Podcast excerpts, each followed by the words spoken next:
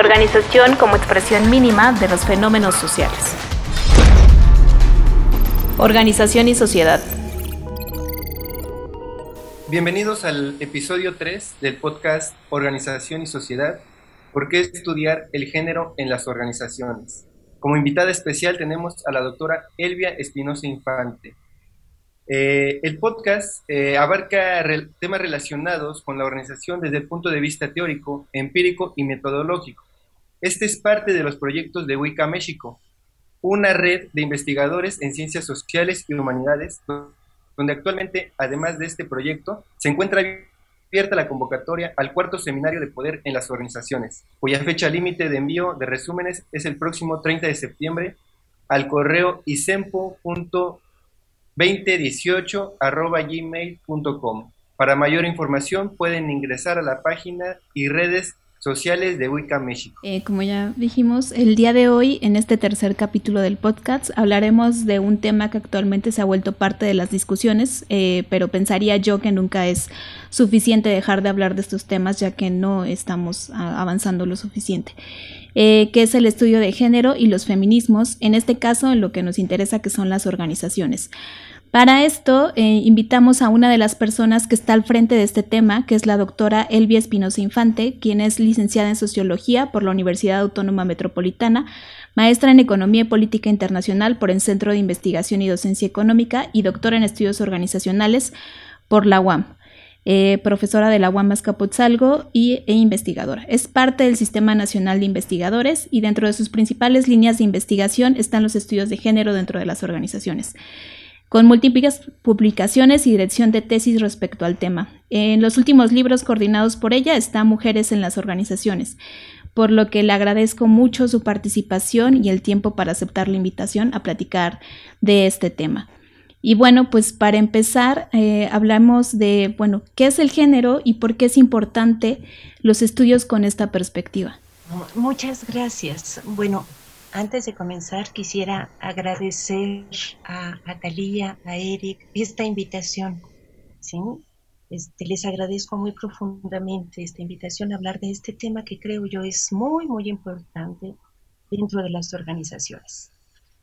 Bien, para entender eh, qué es el género y por qué es importante eh, los estudios de género dentro de las organizaciones, Quizá tendríamos que comenzar diciendo que eh, para comprender este concepto, quizá tendríamos que comenzar diciendo que la historia de las mujeres ha sido recuperada por el feminismo. Las mujeres han estado invisibilizadas a lo largo de la historia, pero han existido. Somos la mitad del cielo, como dice un proverbio chino. Entonces, la primera pregunta sería, ¿qué es el feminismo? ¿Sí? Y para responder esto diríamos que el feminismo es teoría, el feminismo es práctica, el feminismo es un movimiento social, el feminismo es un discurso y una práctica política que articula a mujeres que después de analizar la realidad han tomado conciencia de que son discriminadas, de que son explotadas, de que, de que son subordinadas, ¿sí? Y de que es necesario hacer algo, ¿sí? Es la búsqueda, el feminismo es la búsqueda incansable de justicia, es la búsqueda por darle voz a las mujeres, ¿sí? Que han sido silenciadas a lo largo de la historia. Antes, quizá sea importante, antes de comenzar a explicar estas olas a través de las cuales se explica el feminismo, quizá, quizá sea necesario explicar que un par de aguas importante es la ilustración. Antes de la ilustración, ah, la manera de entender a las mujeres era como parte del hombre. Trataré de, explicar esto. Ah, para los que son católicos, apostólicos, romanos, seguramente este discurso de que Eva salió de una costilla de Adán les es muy familiar. Pero vean la subordinación, ni siquiera tenemos un cuerpo propio, sino que nuestro cuerpo es parte del cuerpo de un hombre. Fuimos formadas por el cuerpo de un hombre. La ilustración, ¿sí? que es un rompimiento brutal, nos podría hacer pensar que esto cambia. ¿Por qué? Porque la ilustración es una forma analítica de observar, porque la ilustración crea un lenguaje como código compartido que liga estrechamente las palabras y las cosas, porque la ilustración establece la idea de que el conocimiento puede alcanzarse a través de la observación. Y entonces uno podría pensar, las mujeres están liberadas. Se va a descubrir que somos seres humanos. Pero no.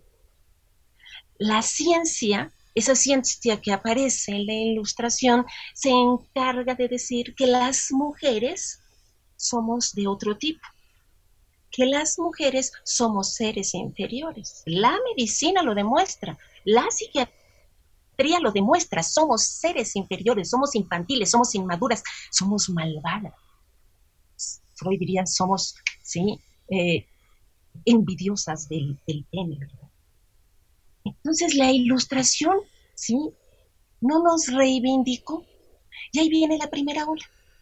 O lo que ¿sí? Estas feministas que han tratado de explicar el movimiento de las mujeres han llamado la primera ola.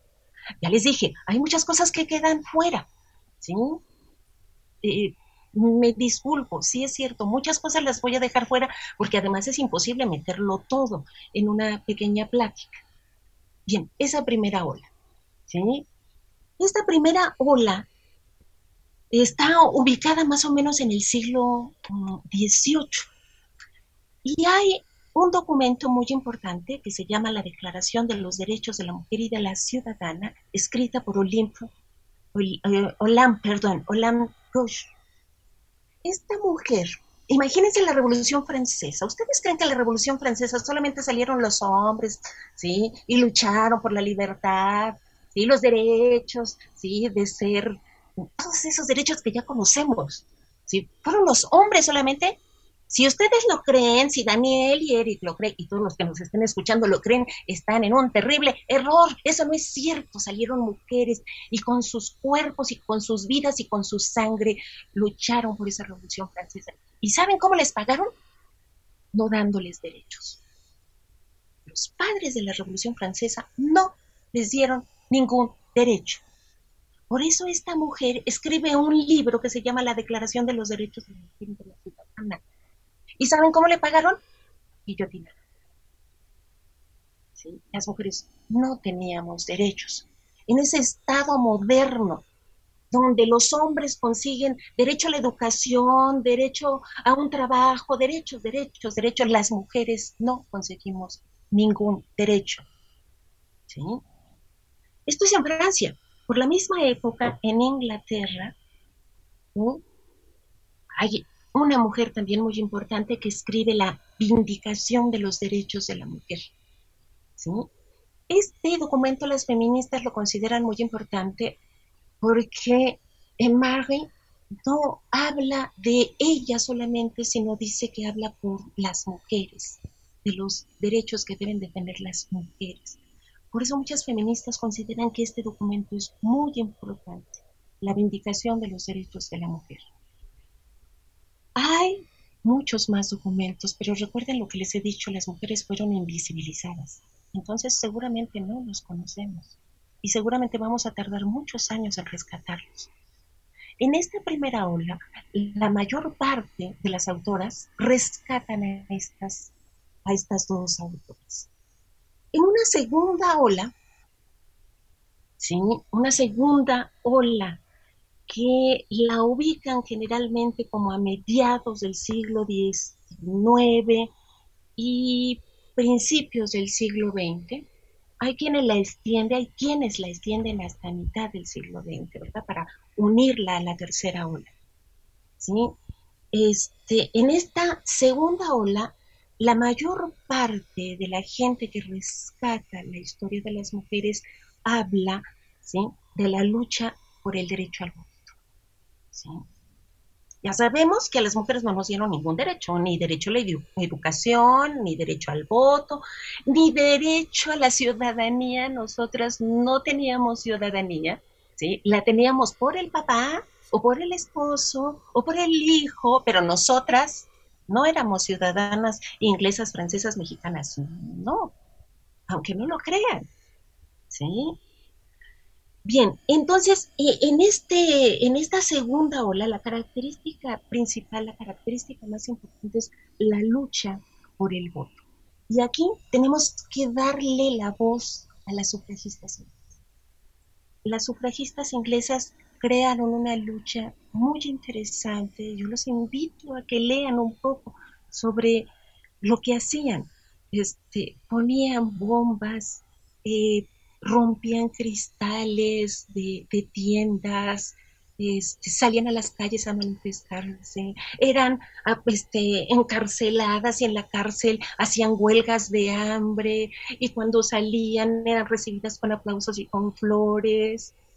Hay un, dato muy este, interesante, también generalmente rescatado. Emilia um, si no mal recuerdo, ¿sí? que en el derby, en el, en el día del derby, ¿sí? cuando está corriendo el, rey con su caballo, pues, se lanza hacia la pista donde están eh, corriendo, tratando de detener ¿sí? el caballo del rey. Obviamente es, todos los caballos pasan sobre ella, obviamente que este, muere, ¿sí? Eh, unos días después y genera una movilización impresionante en Inglaterra. Las mujeres, las feministas, las sufragistas salen a la calle, pero salen así en multitudes, ¿sí? Cuando esta mujer es, es, enterrada. Bueno, eh, las sufragistas inglesas consiguen el voto en 1918. Dos años después, en esta segunda ola, lo consiguen las norteamericanas. Y en el caso de México, ¿sí? Eh, se consigue el voto de una manera muy curiosa.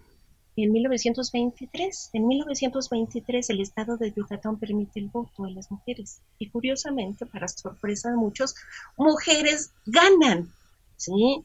Gana este, una como regidora del ayuntamiento de, Mérida y luego otras ganan como diputadas para el Congreso, ganan Y esto espanta mucho a los señores. ¿Y qué hacen? Retirarles el voto.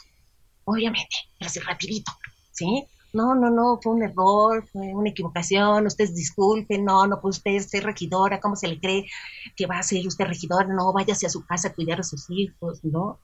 ¿Cuándo consiguen las mujeres mexicanas el voto? Hasta 1953 es cuando ya las mujeres mexicanas pueden, pueden votar. Bien, esta es una de las características de esta segunda ola. En cuestiones teóricas, esta segunda ola, también todo mundo lo, lo rescata. Está un libro muy importante, El segundo sexo de Simón de Beauvoir. ¿sí? El segundo sexo dice, la mujer no nace, se hace. Y aquí está, ¿sí? Lo importante del concepto de género, porque el género, el, el concepto dice que el género es una construcción simbólica cultural de la diferencia sexual. Y esto está presente en el libro de Simón de Beauvoir. Es un libro muy interesante que yo creo que todas las mujeres deben de leer. Es un libro que explica cómo la mujer es construida desde el poder que ostentan los hombres.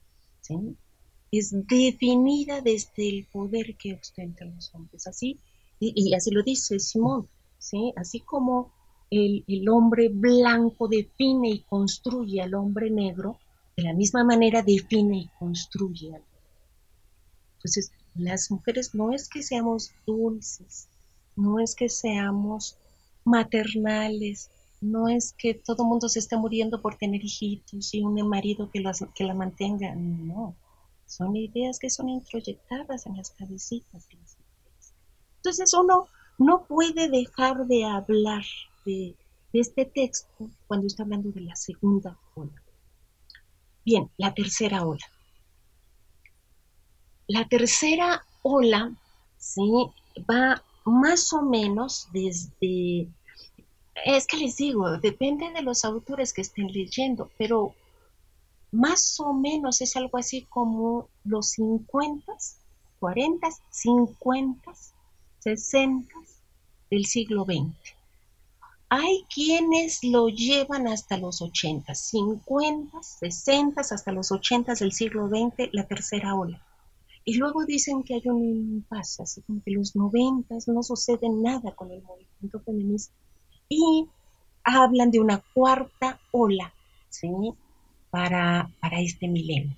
Hay quienes lo señalan así. Hay quienes hablan de una cuarta ola. Hay quienes dicen que no, ¿sí? Que es un continuo y que la tercera ola se sigue viviendo hasta ahorita. Yo se los planteo y digo que ustedes decidan, ¿sí? Bien, ¿cuáles son las características de esta tercera ola?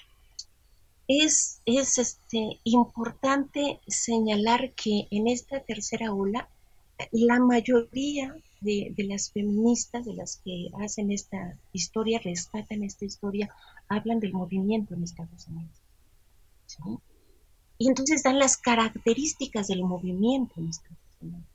Entonces, dan las características de esa, eh, del uso de anticonceptivos, eh, de la lucha por la libertad sexual, de la lucha por el aborto, de la lucha porque todas estas reivindicaciones queden como leyes en algún lugar para que no, no, se pierdan nada más en, las, en los discursos y en las se habla mucho en esta, o se comienza a hablar, porque las jóvenes ahorita, de esta cuarta ola, si se le quiere llamar así, las jóvenes ahorita están hablando y discutiendo mucho esto de la trampa del amor.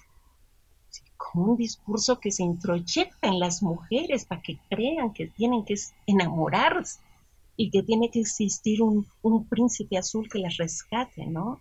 Sí, se habla mucho eh, de, la, de la mentira de, que las mujeres desean hijos. Entonces, el discurso feminista es muy estridente y está en las calles. Entonces, las académicas norteamericanas, las académicas norteamericanas quieren alejarse de ese discurso estridente. Y en este alejarse de este discurso estridente comienzan no a hablar de estudios de la mujer, sino a hablar de estudios de género. Pero cuando comienzan a hablar de estudios de género, se ven en la necesidad de construir el concepto de género. Entonces, ¿cómo van a entender el concepto de género? Es impulsado, ¿sí? Y es entendido como un conjunto de ideas de creencias, de atributos sociales, ¿sí? que cada cultura construye en un determinado momento histórico para establecer la diferencia sexual. ¿sí? Así comienza, pero no crean que el género aparece con estas académicas norteamericanas. El concepto de género, la idea de género ya estaba presente. Estaba presente desde los años 40 hasta los años 50 en las clínicas de género. ¿Cuáles son las clínicas de género? Las clínicas de cambio de sexo. Generalmente cambio de sexo de los hombres. Si algún hombre se sentía atrapado en un cuerpo masculino, pero él sabía que era una mujer, iba a estas clínicas. Imagínense los tratamientos en aquel entonces, 50, 60, era espantoso espantoso, la terapia hormonal que era experimental y espantoso, porque no sabían bien a bien hacer las cosas, espantoso quitar genitales para tratar de construir eh, una vagina, era, era espantoso. Pero ahí, con estos médicos, comienza la discusión de género. Porque entonces comienzan a ver, este cuerpo es masculino, pero no se siente masculino ¿sí? No es hombre. Y entonces, ¿cómo lo vamos a llamar? Y ahí comienza a aparecer el concepto de género, que después es retomado por estas académicas norteamericanas. En un intento, un buen intento que duró muchísimo tiempo, ¿eh? en un intento de darle seriedad a su discurso. nosotros no hacemos estudios de la mujer, nosotros hacemos estudios de género. Vean cómo lo arrastramos hasta la fecha. Yo no hago estudios de mujer, ni estudios de esas viejas locas que andan en la... Yo hago estudios de género. Afortunadamente, eh, ya se está reivindicando de nueva cuenta y decimos, no, hacemos estudios de la mujer. ¿sí? Y analizamos qué es lo que sucede con las mujeres dentro de las organizaciones, por ejemplo. ¿sí? No de género. Porque esto además tuvo sus cosas interesantes. Eh, los hombres comenzaron a decir, perdón, pero yo también soy construido por el género. A ver, explíquenme a mí también, ¿no? Cuando en realidad estaban todos, todas estas académicas tratando de explicar la subordinación de las mujeres a lo largo de la historia. Si decidimos hablar de una cuarta ola, ¿sí? las teóricas hablan de esta cuarta ola en el siglo, en este siglo, en este milenio. ¿sí? Y, ¿Y qué es lo, lo que representa esta cuarta ola? Lo que representa esta cuarta ola es que hay muchas cosas que ya se consiguieron en papel. Hay acuerdos que existen. La ONU ha sacado muchos documentos. Muchos países se han adherido a esos documentos. Han dicho que van a modificar sus constituciones y que van a hacer leyes y que van a modificar las estructuras culturales para que las mujeres este, tengan más derechos y más libertades. Pero la realidad, lo que dicen estas chicas que salen a las calles y que tanto espantan a los hombres porque pintorraquean, ¿sí? Edificios, ¿sí? Y monumentos, como si no lo hicieran los hombres cuando ganan o pierden en el fútbol. Eh, lo que dicen estas chicas es que en realidad la violencia en contra de las mujeres se ha incrementado. Sí, hay derechos en papel, pero esos derechos en papel la mayor parte de las mujeres no los conoce. ¿Qué vamos a entender por género? Me voy a permitir eh, leer algunas cosas para, para que quede más claro antes de poder concluir esta, esta parte. El género es un conjunto de ideas sobre la diferencia sexual que atribuye características femeninas y masculinas a cada sexo. Esta simbolización cultural de la diferencia anatómica toma forma en un conjunto de prácticas, ideas, discursos y representaciones sociales que dan atribuciones a la conducta objetiva y subjetiva de las personas en función de su sexo. Así, mediante el proceso de constitución del género, la sociedad fabrica las ideas de qué es lo que debe de ser un hombre y qué es lo que debe de ser una mujer. Organización y sociedad. Me parece que nos dio una, una eh, perspectiva amplia acerca de, los estudios de género, de lo que es género. Eh, y bueno, pues hay que seguirle, ¿no? Eh, así como va el hilo, usted acaba de mencionarlo, ¿Nos puede contar ahora acerca de la importancia de hacer estos estudios de género en las organizaciones? Hacer estudios de género es políticamente correcto, aunque no entendamos qué fregados es el género y aunque no estemos de acuerdo, aunque sigamos diciendo las viejas deben de estar en su casa, pero políticamente correcto es decir, vamos, hay que darles oportunidad, hay que darles oportunidad. Bueno, ¿sí? Entonces, es necesario analizarlo. Y nosotros que estudiamos las organizaciones, si ya vimos que es importante, si ya vimos que las mujeres fueron invisibilizadas, si ya vimos que las mujeres han tenido que luchar por sus derechos, derecho a la educación, eh, derecho a tener una nacionalidad, derecho al voto, derecho al trabajo, que es uno de los elementos importantes para entender a las mujeres dentro de las organizaciones, de algún tipo de organizaciones, ese derecho al trabajo. Si las mujeres han conseguido esos derechos, vamos a ver qué es lo que sucede con las mujeres dentro de las organizaciones.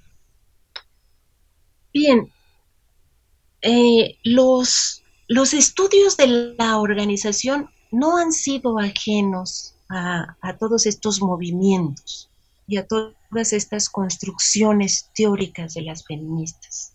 Y los diferentes conceptos han entrado a las organizaciones y han entrado al estudio de las organizaciones. Déjenme déjenme hacer un pequeño paréntesis que creo que no hice eh, hincapié. No sé si lo mencioné muy rápidamente y no hice hincapié. Ah, no podemos hablar de el feminismo. No existe el feminismo. Lo que existen son los feminismos. Hay una gran cantidad de feminismos. Una gran, gran cantidad de feminismos. Esto queda mucho más claro ya en, lo que nosotros llamábamos la cuarta ola, porque en la cuarta ola ya se comienza a hablar de feminismo descolonial, de feminismo negro, de feminismo, de ecofeminismo, de feminismo, este, ¿cómo le llaman? Transfeminismo. Entonces, y eso por citar algunos, hay muchos feminismos. En Estados Unidos, en esto que llamamos la tercera ola, hay la mayor parte de las teóricas hablan de dos feminismos. Estoy rescatando esto porque en el primer momento, en los estudios organizacionales, en los estudios de la organización, estos dos feminismos aparecen. El feminismo que conocemos como liberal y el feminismo que conocemos como radical. Esto aparece en la tercera ola y en Estados Unidos básicamente, aunque se extiende por muchas partes. Y dice el feminismo liberal. El feminismo liberal dice que si hay modificaciones en las leyes, que si se le dan derechos a las mujeres, entonces las mujeres van a tener más derechos y van a competir en igualdad. ¿Sí? Por ejemplo, ¿sí? que aparezca una plaza y que no diga es para hombres o para mujeres, sino para quien demuestre que tiene capacidad para ocupar el puesto. Entonces, pues, ahí una mujer o un hombre puede demostrar que tiene capacidad para ocupar ese puesto y compite y lo gana. Dirían, ¿sí? Las feministas liberales, modificar las estructuras de la organización y hacerlas más democráticas, ¿sí? Es una buena solución.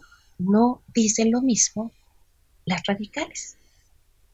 Las radicales dicen que en la sociedad hay un patriarcado y que el patriarcado controla lo público y lo privado. Y las organizaciones fueron creadas por el patriarcado. Y en esas organizaciones las mujeres van a estar controladas por los hombres. Pero quizá lo primero que tenemos que señalar antes de, hablar de cómo entran los feminismos, que ya entendimos que son muchos feminismos y que por lo menos dos corrientes muy fuertes penetran a los estudios de la organización, quizá lo primero que tendríamos que señalar es que estamos entendiendo por organización. Porque nosotros como estudiamos eso, como que lo damos por sentado, ¿no? Así como que ya todo el mundo entendió que son las organizaciones y ya no perdemos el tiempo porque eso ya lo sabemos. Todos aquí lo sabemos, pero no es cierto. Si algo he tomado conciencia es que nos puede estar escuchando una gente que no entiende qué son organizaciones y ni sabe de qué estamos hablando. Alguien que casi todo mundo conoce de los que estamos de aquí, de los que pertenecemos a este mundito del estudio de las organizaciones, es Richard Hall. ¿Sí o no? ¿Quién no ha leído Richard Hall? Es más, ¿en cuántas tesis de maestría y doctorado no se rescata Richard Hall? ¿Por qué? Porque es la única definición clarísima, aunque es un estructuralista, él claramente nos dice, miren, sí, las organizaciones tienen relaciones sociales, tienen estructura y comunicación, etcétera, etcétera, etcétera. La define clarísimamente. Pero Richard Hall, siguiendo Etzioni, nos dice, en la modernidad, toda la gente nace, muere, ¿sí? trabaja, se recrea, estudia dentro de organizaciones. Las organizaciones son importantísimas. Entenderlas es importantísimo. Las organizaciones clasifican a los individuos. Las organizaciones, dentro de las organizaciones los individuos interactúan y crean valores, crean ideas, cuando entra, cuando se permite todas estas miradas diferentes, ¿sí? Con estas diferentes teorías, con estos diferentes cuerpos teóricos y metodológicos, analizar lo que sucede dentro de las organizaciones. Imagínense la maravilla de que entren los estudios de género a analizar lo que sucede dentro de las organizaciones. Porque no, no he hecho el suficiente hincapié en, en lo complicado y lo diverso que son los feminismos. ¿Se imaginan ustedes? Creo que lo señalé un poco al inicio. ¿Se imaginan ustedes a las psiquiatras peleándose con Freud? Y construyen todo un debate donde le demuestran que está tarugo, pero bien tarugo. ¿Se imaginan? Es interesantísimo que toda esta mirada entre una organización y vea, observe lo que está sucediendo dentro de las organizaciones. Que estas ecofeministas entren con toda esa lucha que tienen en las calles y en todas las movilizaciones, que andan con grupos por todo el mundo, que se este, comprometen con grupos indígenas y que entren y miren lo que sucede en las organizaciones, todas estas ecofeministas comprometidas con salvar a este planeta. Y miren que ayer se supo lo que está sucediendo con este planeta y que ya no lo echamos. ¿sí? Imagínense esas, esas miradas de estas ecofeministas, ¿sí? Diciéndonos todo lo que está mal, ¿sí? Bien, entonces ahí es cuando entran los feminismos, los estudios de género, analizar lo que sucede dentro de las organizaciones. En un primer momento, estoy hablando de finales del siglo pasado, noventas, finales de los noventas, se decía que los feminismos eran dos, lo que, lo que les explicaba hace rato, que eran las radicales y las liberales. ¿sí? Bajo estas dos miradas, Calas y lo sostienen por ahí. Si bajo estas dos miradas, entonces uno puede pensar de manera diferente a las organizaciones. Las organizaciones como una construcción del patriarcado que sirve para seguir controlando y dominando, las radicales y las liberales que dicen, no, si logramos reformar la organización, ¿sí? lograremos que las mujeres se liberen. Organización y sociedad. Eric, ¿di respuesta o quedó duda o nada más cree más dudas? Pues yo creo que no creo más dudas. eh, o nos creo más dudas. Por bueno, Dios. pero creo que lo importante es como crear este, esas dudas, ¿no? Esas, esas preguntas, ¿no? En quienes se entran a hablar de, o quienes estamos estudiando las organizaciones y quienes hablan de, desde el feminismo y desde el género en las organizaciones, ¿no? Todo este encuadre que nos dio en la, en la primera pregunta que le hicimos es como eh, muy importante tenerlo en cuenta a la hora de acercarnos también a las organizaciones, ¿no? Eh, y decir esto de, los estudios del feminismo en las organizaciones tendrían que ser parte continua de, ahora, ¿no? Y más en esta, eh, lo que se ha llamado últimamente como la cuarta ola, ¿no? Usted eh, platicaba del hace dos años, dos, tres años, pues ya estoy perdida en el tiempo con esto de la pandemia,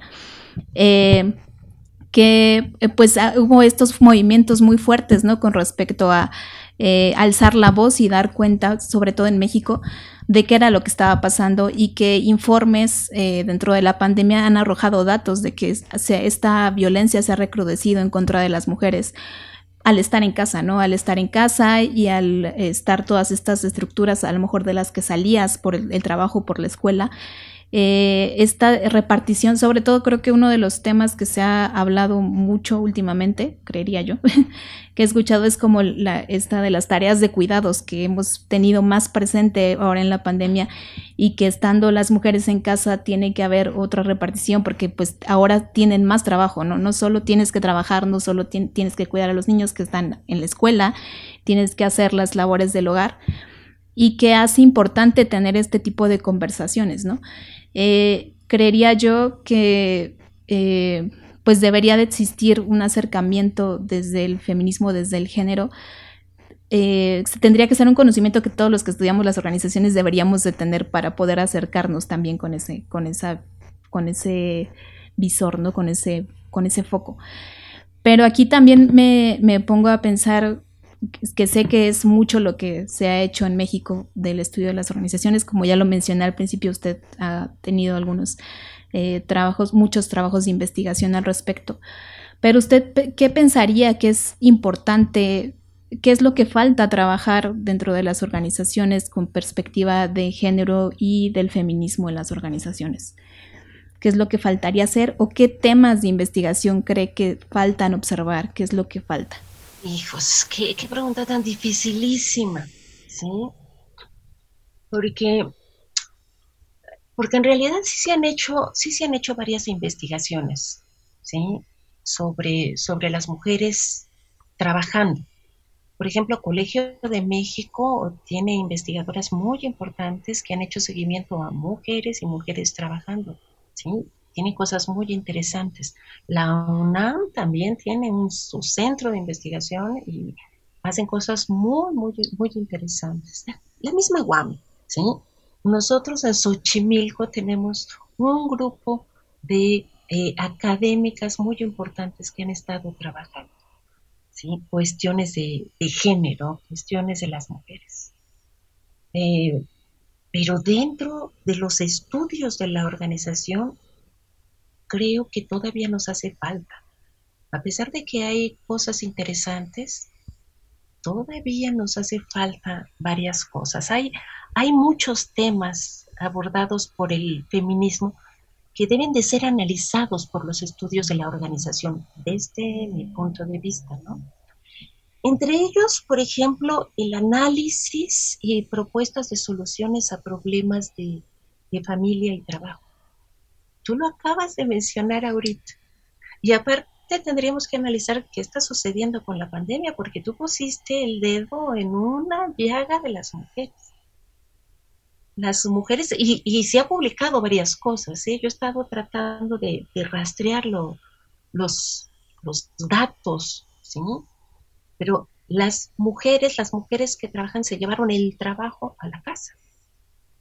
Tú lo acabas de señalar. Se llevaron el trabajo a la casa y el trabajo en la casa, eh, no sé si ustedes están trabajando, pero el trabajo en la casa no ha sido de ocho horas y ahí nos vemos. Y de ocho horas con dos para comer, ¿sí? Y con dos para comer y a lo mejor no regreso. No. ¿Sí? El trabajo en casa ha sido que estás pegado al teléfono, el, WhatsApp te está sirviendo para ir solucionando cosas, contestas con el teléfono, no estás conectado impresionantemente todo el día. Nosotros en la universidad, ¿sí? En la última reunión que tuvimos de área quedé yo impresionada porque las laptops se están tronando. ¿Y por qué se están tronando? Porque las laptops no están para estar encendidas de 8 de la mañana a 8 de la noche. No, se están tronando. Pero no es esto, sino que estás verdaderamente conectado porque a las 8 se te puede, oye, fíjate que no mandé el oficio de quién sabe qué, ¿me lo puedes mandar? ¿Sí? Y a las 10 de la noche regresas, abres computadora y comienzas a ver el oficio y a mandar. Es impresionante. El traslado del trabajo a la casa ha sido impresionante, pero las mujeres, las mujeres, trasladamos todo ese trabajo y las mujeres se han hecho cargo de los hijos de la educación de los hijos, porque la escuela dijo, a ver, con permiso, ahí van clases, ¿sí? Virtuales y hágase bolas de cómo le enseña al chiquillo a hacer quebrados. Y busque ese tiempo para enseñarle a hacer quebrados. Y aquí le mando las tareas y dice 40 minutos de lectura. Tiene que leer. Siéntese con su hijo a leer 40 minutos. Y tiene que aprender a redactar. Entonces, de esa lectura tiene que... Y es las mujeres atadas en la educación, pero además en el cuidado de los ancianos y de los enfermos, que históricamente son actividades que se le han asignado a las mujeres. Y cuando encierras a todos en la casa, ¿sí? Tienes que hacerte cargo de los hijos, de los ancianos, de los enfermos. Pero además ¿sí? Estas mujeres, que no todas lo tenían, tenían ayuda doméstica y la ayuda doméstica también tuvo que encerrarse, resulta que además tienes que trapear, planchar, lavar, hacerte desayunar, hacerte comer, hacerte cenar, etcétera, etcétera. Todo esto es una carga sobre las mujeres. ¿Sí? Y, ya no es solamente la segunda jornada de trabajo, que es un concepto ¿sí? que apareció desde el siglo pasado, donde se demostró que las mujeres trabajaban otra jornada y esa jornada estaba invisibilizada y no pagada. ¿sí? Se triplicó la, la jornada. Entonces, es necesario que los estudios desde nuestra mirada, desde nuestros conceptos teóricos, desde nuestro entendimiento de lo que son las organizaciones, ¿sí? le entremos a analizar el problema de la familia y el trabajo, por ejemplo. El problema de las remuneraciones desiguales, porque, porque las mujeres siguen ganando menos. Y esto no es mentira hay espacios públicos que a lo mejor es más transparente y los sueldos se conocen, pero en muchos espacios privados la nómina es secreta y tú te callas porque te callas lo que ganas. Pero años después, cuando sales de la empresa y te enteras que ganabas muchísimo menos que el que estaba junto a ti y hacía muchísimo menos, es muy doloroso. Las mujeres ganan menos. Y los estudios de la organización deberían de entrarle a saber qué pasa. ¿Por qué sucede esto? ¿Sí? Los puestos de trabajo siguen siendo eh, puestos definidos por hombres para hombres. No hay una mirada de género en los puestos. No tiene por qué asombrarnos que las mujeres no lleguen a los niveles medios de la pirámide organizacional o a los altos niveles. No, esos puestos están diseñados para hombres, están hechos por hombres y diseñados. Habría que entrar a estudiar la cultura de las organizaciones, pero con lentes de género. ¿Por qué? Porque cuando uno habla de las ejecutivas, de las con las directoras, ¿sí? es impresionante lo que le cuentan a uno. ¿sí? Impresionante la misoginia, la violencia simbólica, el desprecio a la mujer, aunque tenga ciertos puestos de poder. Es importante que los estudios de, las organizaciones le entren a explicar que es importante que trabajos iguales deben de ser pagados de manera igual. Es importante. Es importante ¿sí? que los estudios de las organizaciones le entren a, analizar eh, la protección de los hijos, por ejemplo. ¿sí? Porque es un problema de la organización. Tienes mujeres altamente competitivas, altamente capacitadas, ¿sí? que las obligas a retirarse de la organización porque están en edad y a lo mejor hacer conexiones, conectemos con la cultura organizacional, conectemos con esa cultura que no está en el documento, porque en el documento, en el papelito, dice todo el mundo tiene las mismas oportunidades, pero de voz en voz, no, no le contrates, se acaba de, de casar, va a tener hijos, te va a votar todo. es la cultura que está presente en las organizaciones y es necesario entrarle y analizar, analizar qué es lo que está pasando, ¿sí? Analizar cuáles son ¿sí? Las obligaciones del Estado, ¿no? ¿Son obligaciones del Estado que las garantizar guarderías? ¿O son eh, obligaciones de la organización para sus trabajadores que están, que tienen bebés? Tenemos que tener ciertas, ciertas este, posturas, ¿no? Ah, Ah, hay que analizar desde, desde la mirada de los estudios organizacionales cómo se da la discriminación por género, horizontal y vertical. Y cómo se construyen puestos femeninos. Es tan femenina la gerencia de recursos humanos, tan femenina, pero ves tan pocas mujeres al frente de producción. Entonces, es necesario analizar esto, ¿no? ¿Por qué? Porque a lo mejor esto nos ayuda y es necesario analizarlo desde la mirada de los estudios organizacionales. ¿Por qué? ¿Qué hay en la organización que dificulta el ascenso de las mujeres al poder? Porque chequen datos. Mujeres hasta arriba, muy pocas. ¿Sí? ¿Por qué? ¿Qué sucede? ¿Qué podemos hacer? ¿Sí? ¿Tendremos que voltear a otros países y lo que hacen? Tendremos que, porque eh, en muchos países se les daba a las mujeres un año, un año y medio por maternidad. Vete y cuida a tu bebé. Y mientras los hombres seguían su carrera. En muchos lugares se ha dicho, se va el hombre y se va la mujer. ¿Acabas de tener, Eric, un hijo? Ok, año y medio, fuera de la organización. Vete a cuidar al hijo. ¿Sí? Órale. Mismas circunstancias para todos. ¿Sí? porque esto era aprovechado, era, sí, en un primer momento, vean cómo va evolucionando las cosas, en un primer momento, ay, wow, un logro, ya lo hicimos, un año y medio aquí cuidando a nuestro hijo. Sí, pero mientras perdías oportunidades en la organización, que ganaban hombres. Sí. Eso habría que mirarlo, habría que analizarlo con estos lentes de género.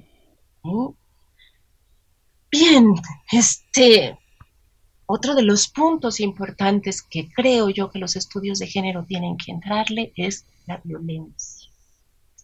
La violencia de género. ¿sí?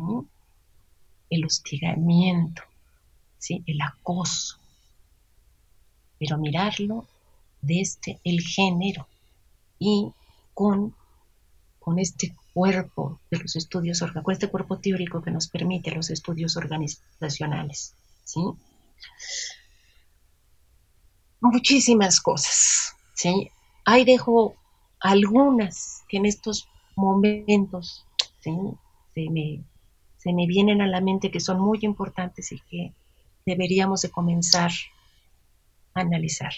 La violencia dentro de las organizaciones es, es muy fuerte, ¿eh? muy, muy fuerte. Hay unas organizaciones, la policía, por ejemplo, las mujeres policías son violadas.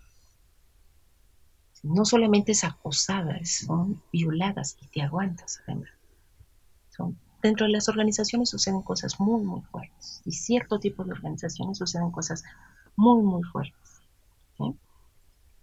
Bien, no sé, Eric, se le puede ocurrir muchísimas otras cosas, o a ti, Talía, también, se les puede ocurrir muchísimas otras cosas que podemos analizar con lentes de género dentro de las organizaciones. Sí, creo que algunas de las que usted menciona son como una gama de lo que puede existir y también a partir como de esta realidad que estamos viviendo, ¿no? Eh, y otras tantas que son parte de esa misma realidad desde hace mucho tiempo, ¿no?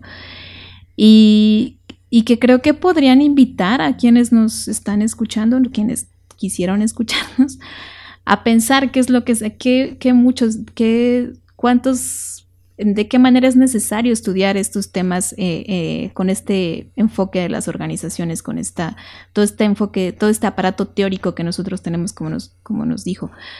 Eh, yo desde mi postura creería que a veces creo que no hay otro lugar mejor para entender qué es lo que sucede con el género, con los feminismos, que desde las organizaciones que son quienes reproducen lo que está sucediendo en la sociedad, ¿no?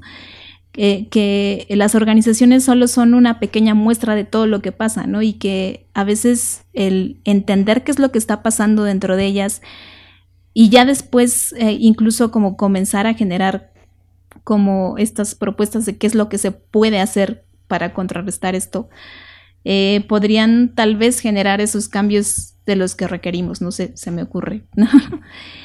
y yo creería que ese es mi, idea sobre todo de, este, de este capítulo del podcast de invitar ¿no? a acercarnos a estos temas, estudiarlos por la necesidad que tienen ¿no? de, de, ser estudiados y de entenderlos y de observarlos, ¿no? sobre todo. Entonces, creo que yo pensaría en eso sobre todo. Sí, yo creo que nos deja una revolución, múltiples ideas a, continuar estudiar en las organizaciones. Creo que hay puntos muy, muy importantes que dijo ahorita, que pueden ser líneas de investigación sumamente interesantes, ¿no? Vincular la organización con otros espacios como son la familia, eh, me parece eh, sumamente importante para poder generar espacios de equidad, eh, tanto para mujeres como para hombres. Creo que es es una plática que podría llevarnos mucho más tiempo, ¿no? que no tiene fin.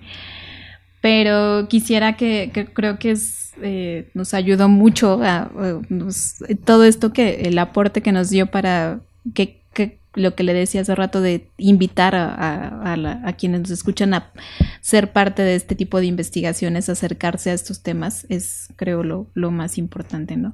Entonces, pues le agradezco mucho su tiempo eh, que nos prestó, de verdad, muchas gracias. La plática de lo mejor. eh, pues nada, solamente eso. Pues eh, yo igual le agradezco muchísimo su, su, sus sus comentarios, toda su reflexión que realiza. Me parece que es importante también que si hay comentarios de quienes nos escuchan, nos los hagan llegar, ya sea vía correo electrónico a nosotros, a la doctora, o en YouTube también pueden ahí hacer comentarios. Eh, me parece que es eh, algo muy, muy importante la discusión, que se hable ¿no? públicamente acerca de estos temas eh, y que se deje el espacio privado, ¿no? se haga público. Muchísimas gracias, doctora, y le mando un abrazo muy fuerte. Sí, muchas gracias. Muchísimas gracias a los dos. Muchísimas gracias, Eric. Muchísimas gracias, Talía, por la invitación. Suerte, mucha suerte en este esfuerzo que verdaderamente es, es genial. La organización como expresión mínima de los fenómenos sociales. Organización y sociedad.